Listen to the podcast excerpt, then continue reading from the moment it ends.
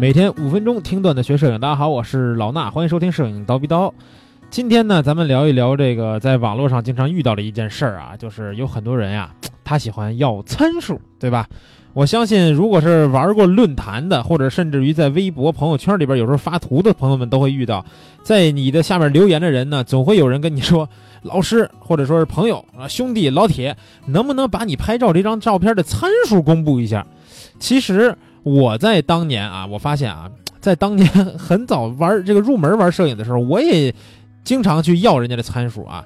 其实也不一定非得要，有时候就是比较关注这个参数，因为当时我们玩的像这个论坛里边，有时候后面他们那照片啊，都直接有那个参数了，对吧？就参照片下面就有参数，比如咱们蜂鸟论坛，它这个每张照片下面都有这张照片拍摄的参数，它会直接显示在这儿。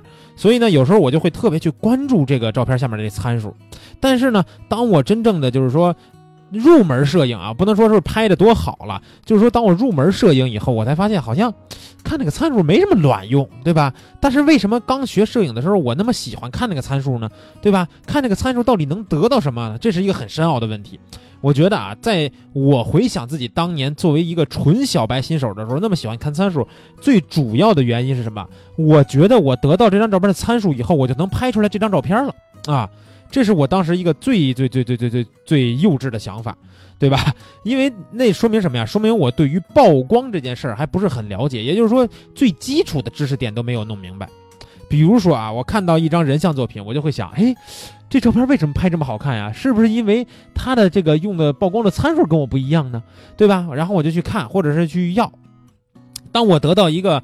就是这个这张照片用了一个，比如一点八的光圈，然后比如说两百分之一秒的快门速度，然后一百的感光度，以后我就会想啊，是哈，人家这照片漂亮是有道理的，用一百的感光度好像是画质是最好的，然后呢两百分之一秒的快门好像还能拍的比较清楚，然后一点八的光圈呢还能虚化背景，哎。这时候我就发现啊，好像觉得这张照片好看，就是因为它的画面干净，人物拍的清晰，以及背景虚化而已。其实忽略里边最重要的什么呢？忽略里边最重要的是摄影师的这个思路，对吧？这是我们作为新手的时候最最有的一个，就是最容易进入的一个误区吧。然后比如说我看到一张那个风光照片，我就会想，哎呀，这个照片，哇塞，为什么拍的这么漂亮？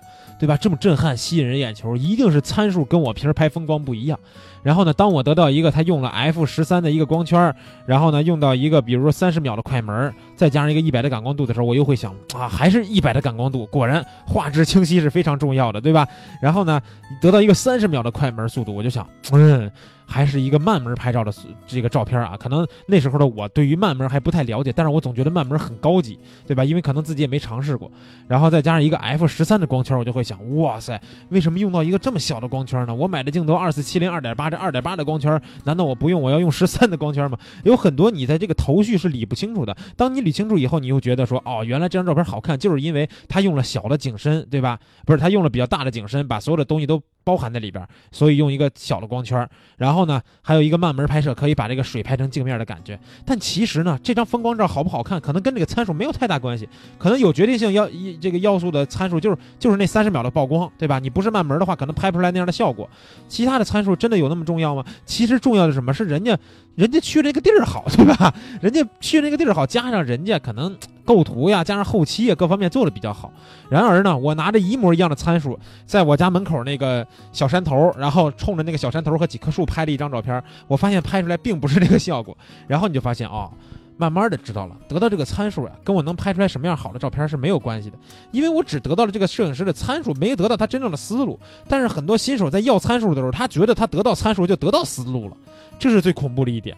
所以我跟大家要说啊，你们在如果是你现在处于一个对于曝光了解非常。甚之甚少的时这么一个阶段的时候啊，知之甚少的时候，你可以去多问一些参数，或者多看一些参数，看看什么样的照片，比如室外的照片还是室内的照片，呃，什么样的光线环境下，这个作者大概会用一个什么样的多大的一个这个光圈，或者搭配什么样的快门速度去拍。但是呢，它没有一个完全的指导意义，因为它跟你拍的这个场景，它。不是一个完全同样的光线的环境，所以你也没法拿一个照片的这个参数完全套用到你拍摄的这个场景里边。但你可以了解最起码的一个曝光的一个思路，对吧？你先把曝光这件事儿弄明白了啊。其实曝光这件事儿，我觉得都不用多讲了。不管是听我们的课程，还是在听咱们叨逼叨的过程中，应该都吸取了很多这个曝光方面的基础知识了。咱们现在也不会再讲那些特别基础的了，对吧？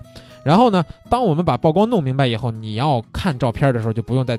多关心参数了，你要看的是摄影师的思路了，对吧？比如说人像照或者创意照，再加上一些有时候的风光照，它的构图为什么这么有意思啊？它的这个画面里边的这个人物的整个的这个状态，他的表情，他的面朝的方向，他画面留白的这个形式，是不是都是我们可以去了解的一个照片的这么一个哎思路，对吧？拍摄的思路，所以呢，思路才是最重要的。然后，如果大家想了解这个人像拍摄的思路的话，也可以去关注一下我的全新的课程《人像高手》。训练营第二季啊，第二季了啊，还是我们还是一样的这个拍摄方法啊，就是前期每一个主题五个主题啊，人像每一个主题前期完整的记录我拍摄的流程啊，一刀不剪。剪也是我们要换换场地呀，换场景，或者是到这个三十分钟一停的时候才会咔嚓拼一下，其他的地方一刀不剪，全让你们看见。